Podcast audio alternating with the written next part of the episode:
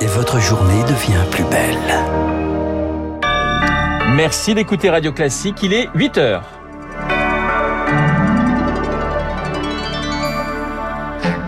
La matinale de Radio Classique avec Renaud Blanc. C'est une nébuleuse qui inquiète jusqu'au sommet de l'État. L'ultra-droite, trois groupuscules ont été dissous en moins d'un an, soupçonnés de préparer des actions violentes. Un phénomène en pleine expansion. À moins de trois mois du premier tour, c'est parti pour la course au parrainage. Il en faut 500 euh, pour valider une candidature à la présidentielle. Très sollicité, les maires sans étiquette. Et puis, les enseignants redescendent dans la rue contre la gestion de la crise sanitaire. L'école est-elle devenue un nid à virus? Décryptage dans ce journal.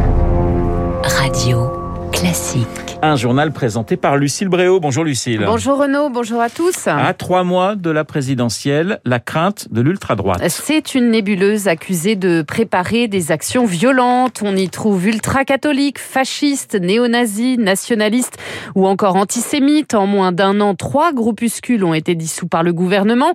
Hier s'est ouvert à Paris le procès d'un ancien militaire soupçonné de préparer un attentat contre la communauté juive. Face à cette mouvance amplifiée par la pandémie, les autorités ne cachent pas leurs préoccupations, Elodie Wilfried.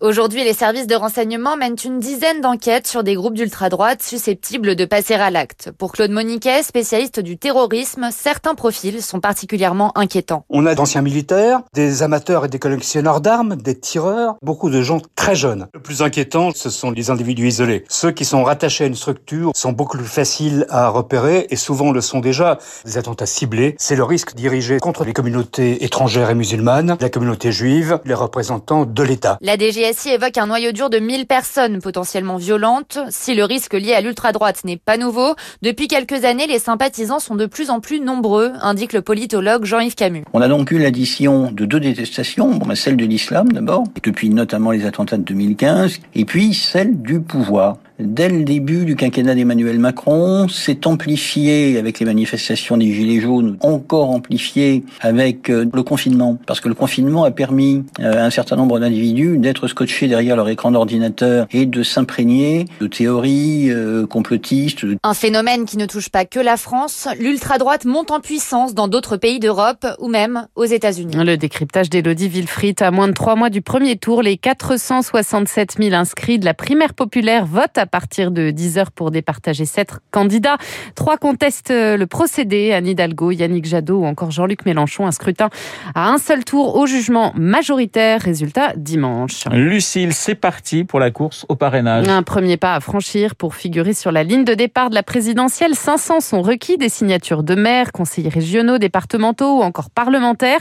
Il y a cinq ans, seul un tiers d'entre eux s'étaient prêtés à l'exercice. Beaucoup d'élus remettent en effet le système en cause aujourd'hui. Augustin Lefebvre, notamment ceux des territoires ruraux non encartés. Les maires sans étiquette le savent, leur signature est très recherchée, alors les équipes de candidats sont très insistantes.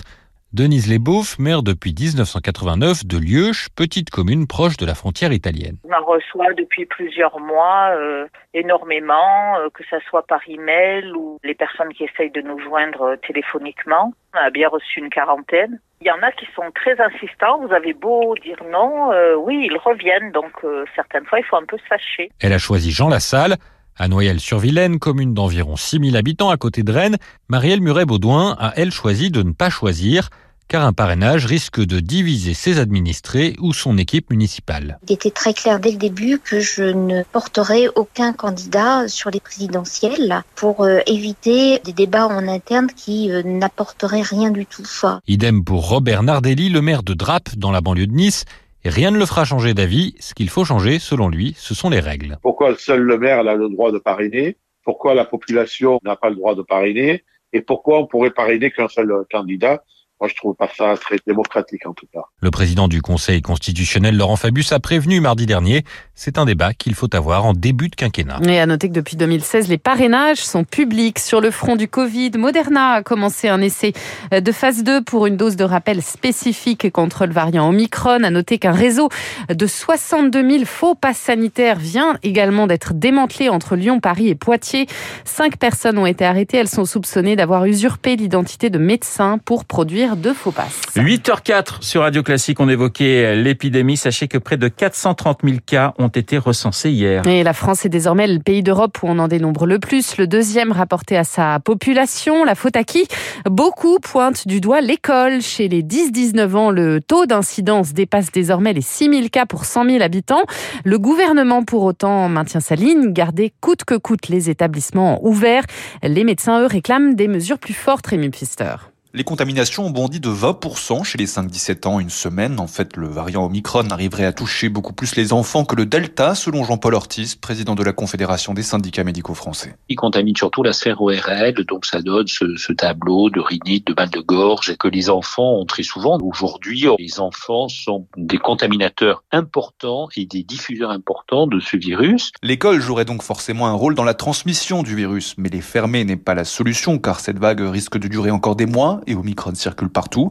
Pour Jean-Paul Ortiz, il faut en fait sécuriser l'air des salles de classe. Les capteurs de CO2, moi je ne comprends pas qu'il n'y en ait pas dans toutes les écoles aujourd'hui, de façon à rappeler euh, à l'enseignant qu'il doit euh, aérer régulièrement. Autre levier possible, accélérer la vaccination chez les jeunes enfants, mais la France est à la traîne, selon le professeur Gilbert Deré de la Pitié-Salpêtrière à Paris. Avec les enfants de 5 à 11 ans pour lesquels nous avons un retard absolument considérable par rapport aux autres pays. Hein. Nous sommes à 3%, là où d'autres sont à 40 ou 50%. Et nouvelle source d'inquiétude, le sous-variant d'Omicron BA2. Il est devenu majoritaire au Danemark, là où l'épidémie remonte. Et les jeunes sont loin d'être épargnés. Il représente déjà 70% des contaminations chez les moins de 20 ans. Et dans ce contexte, les enseignants redescendent dans la rue aujourd'hui pour protester contre la gestion de la crise sanitaire. Près de 20% seront en grève dans le premier degré. Ils attendent toujours les 3300 contractuels promis en renfort par le ministère de l'Éducation. Pour Sophie Vénétité, secrétaire générale du SNES-FSU, syndicat des enseignants du second degré, les promesses ne sont pas au rendez-vous. On a encore du mal à voir euh, les remplaçants arriver, notamment les fameux remplaçants euh, prévus par Jean-Michel Blanquer pour faire face à la crise sanitaire. Euh, ils ne sont toujours pas là, tout simplement parce qu'il est très difficile aujourd'hui de recruter des enseignants pour des raisons notamment de salaire. L'urgence, c'est de donner les moyens aux établissements pour qu'ils puissent fonctionner en période Covid. Là, il faut par exemple vraiment recruter dans les vies scolaires, il faut recruter des surveillants dans les collèges et les lycées. Donc on a toujours des établissements qui sont au bord de la rupture, notamment parce qu'on ne voit pas la concrétisation des annonces de Jean Castex et Jean-Michel Blanquer il y a dix jours. Les enseignants qui assurent ces derniers jours que le ministère aurait livré des kits de dépistage périmés dans certains établissements, l'éducation nationale dément. Depuis mardi, ils bénéficient d'autotests gratuits en pharmacie à raison de 10 par mois. Journée de grève aussi plus globalement aujourd'hui pour réclamer des hausses de salaire à l'appel des syndicats et d'organisations de jeunesse. 170 rassemblements sont prévus partout en France. À Paris, le cortège s'élancera à 14h de Bastille, direction Bercy. Lucille, à l'étranger, toujours des bruits de bottes en Ukraine. Les États-Unis ont rejeté cette nuit par écrit une demande clé de Moscou en refusant de fermer la porte de l'OTAN à Kiev. Pour Washington, tout indique que Vladimir Poutine pourrait faire usage de la force d'ici la mi-février. L'ouverture des JO de Pékin le 4 février pourrait influer sur le calendrier pour éviter de froisser la Chine. Pékin qui accuse ce matin les États-Unis de perturber ces Jeux d'hiver. Et puis on connaît par ailleurs le casting de nos porte-drapeaux pour ces Jeux. Tessa Worley, l'un des plus beaux palmarès du ski alpin français, et le skieur freestyle Kevin Roland, Benjamin Davier, triple champion de ski nordique, conduira lui la délégation paralympique. Merci Lucille, Lucille Bréau pour le journal de 8 heures que nous retrouverons à 9 heures. Nous parlions à l'instant de l'Ukraine. Eh bien, je vous rappelle que mon invité dans quelques minutes sera l'ancien ambassadeur de Russie en France, Alexandre Orlov. Auparavant, l'édito politique de Guillaume Tabar.